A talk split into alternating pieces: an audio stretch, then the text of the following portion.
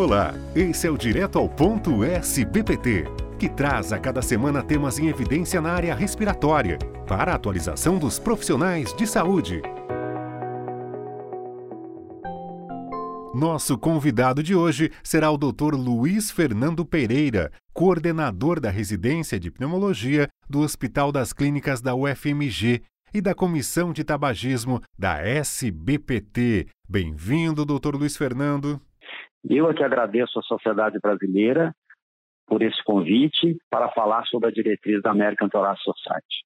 Abordaremos como tema a diretriz prática sobre o tratamento do tabagismo, elaborado pela American Thoracic Society, ou ATS. Mas antes disso, é importante introduzirmos o assunto. O Brasil destaca-se no mundo por ter uma das menores taxas de fumantes, conforme o estudo Vigitel, que indica uma porcentagem de 10%. Isso acontece por sua legislação antitabaco abrangente e por ter um programa estruturado de apoio comportamental e de distribuição gratuita da medicação para a cessação do tabagismo. O tabagismo causa dezenas de doenças, reduz a expectativa de vida em mais de 10 anos e persiste como a maior causa de morte evitável do mundo.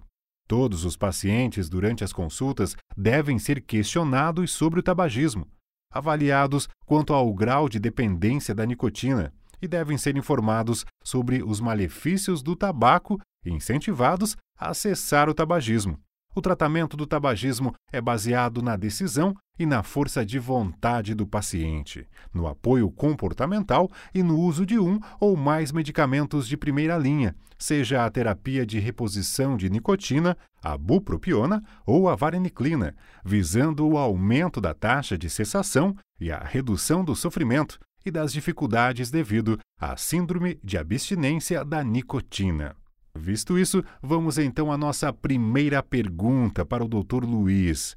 É, doutor, qual a importância da diretriz de cessação do tabagismo da ATS?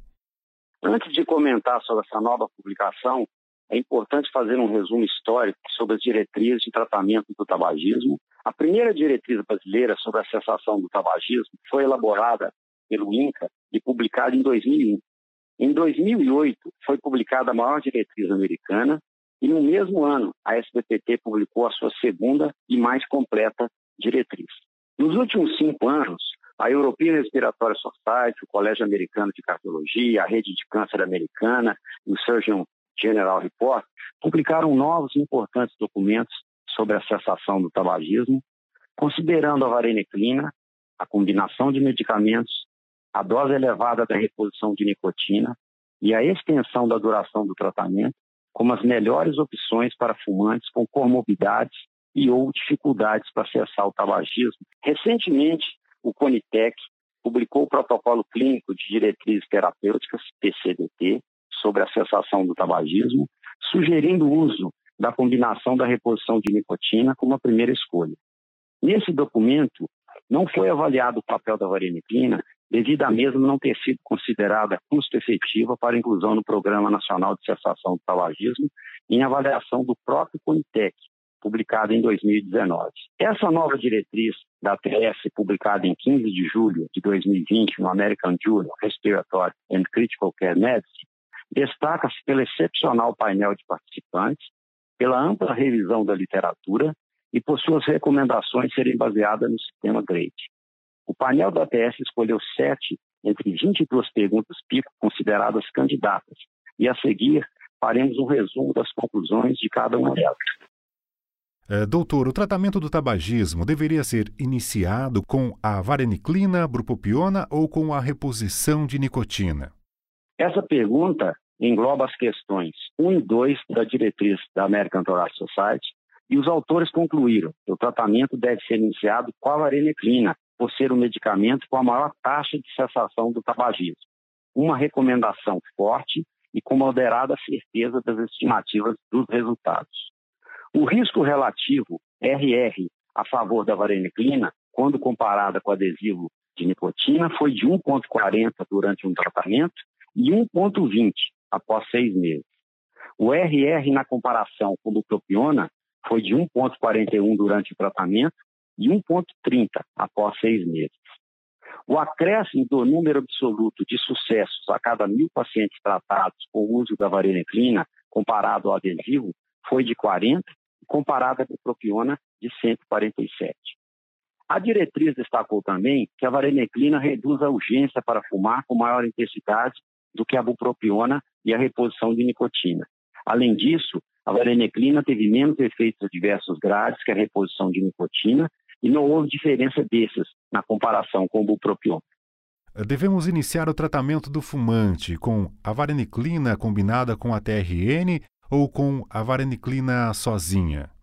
O painel da ATS concluiu que a combinação aumenta a taxa de cessação com o RR de 1,37, mas é uma recomendação condicional e com baixa certeza nas estimativas dos resultados, porque ela foi baseada em apenas três estudos. A combinação dos dois medicamentos pode reduzir a adesão e estaria mais indicada para os pacientes que não obtiveram sucesso com a monoterapia.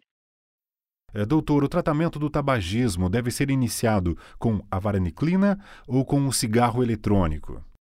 Os autores explicam que essa pergunta foi incluída na diretriz pelo fato de muitos clínicos nos Estados Unidos prescreverem cigarros eletrônicos para seus pacientes como ajuda para cessar o tabagismo, apesar das várias diretrizes não indicarem o seu uso, devido à falta de comprovação da eficácia e os riscos de prejuízos à saúde.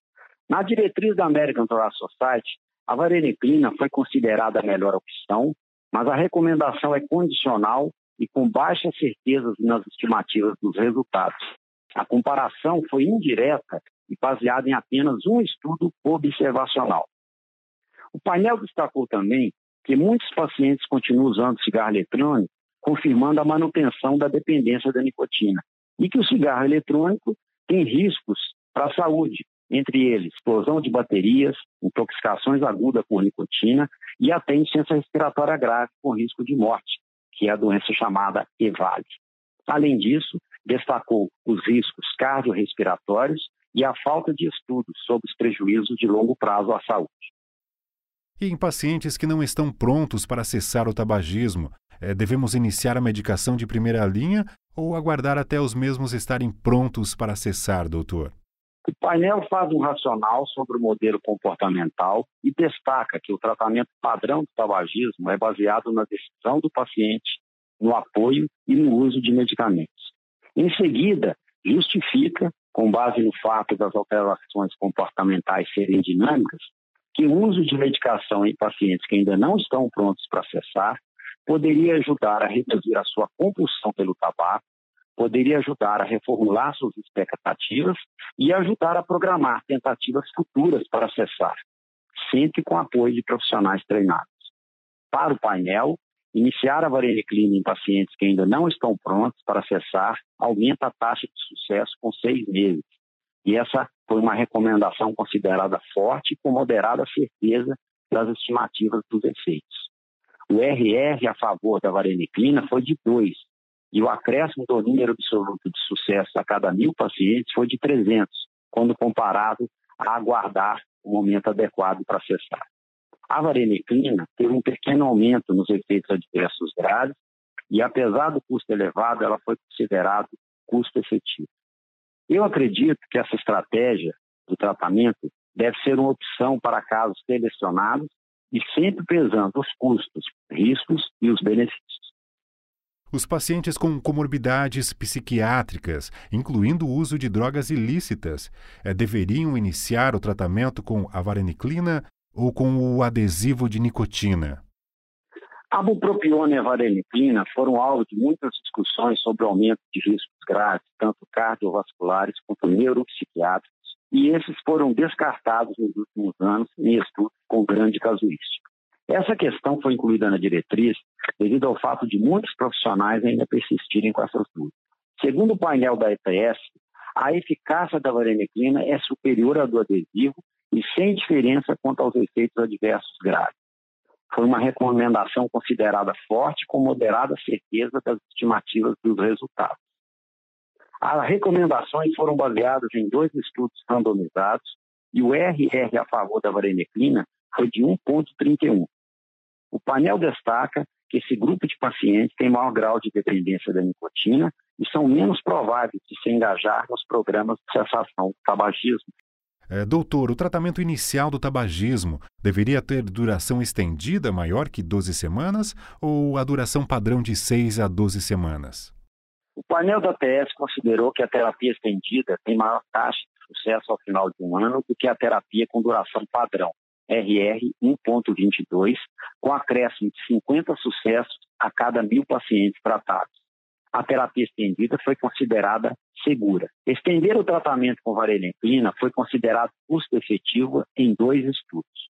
Não foram identificados estudos de custo-efetividade da terapia estendida com bupropiona ou ATRN, ou seja, reposição de nicotina. E para a gente concluir, doutor, quais são as suas considerações finais sobre essa diretriz? A diretriz da ATS com a metodologia Grade, ratificou as conclusões das diretrizes do Colégio Americano de Cardiologia e da Rede de Câncer Americana, NCCN, publicadas em 2018, que recomendam a vareniclina como a primeira opção para o tratamento do tabagismo. Além disso, a mesma reforça as conclusões da diretriz da Sociedade Europeia de 2015, na qual a vareniclina, a combinação de medicamentos e a extensão da duração do tratamento são as melhores opções para o tratamento de pneumopatas com dificuldade para cessar o tabagismo. É importante lembrar que a patente da varenicline se expira em dezembro de 2020 e que a mesma precisa ser incluída na lista de medicação gratuita do Programa Nacional de Cessação do Tabagismo, pelo menos para os pacientes com maior dificuldade de vencer a dependência da nicotina. Encerramos nosso podcast agradecendo ao Dr. Luiz Fernando por tão importantes informações. Eu que agradeço à sociedade brasileira por essa iniciativa. Esse foi o Direto ao Ponto, um podcast da SBPT que traz conhecimento atualizado para você. Fiquem bem e até a próxima semana.